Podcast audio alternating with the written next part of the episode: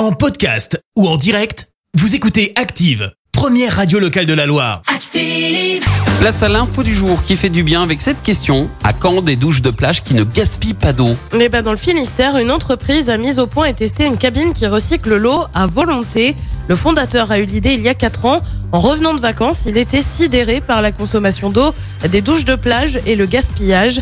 Le système fonctionne en circuit fermé, recycle l'eau à volonté pour les douches suivantes et c'est un panneau solaire qui permet d'alimenter les pompes d'aspiration et de circulation d'eau. La cabine a été testée cet été au Glénan par une école de voile. Elle a permis de faire 80% d'économie d'eau. La société n'attend plus que l'agrément du ministère pour la commercialiser auprès des communes du littoral, des communes soumises aux restrictions pendant l'été avec la crainte de se faire doubler par la concurrence étrangère. Merci, vous avez écouté Active Radio, la première radio locale de la Loire. Active.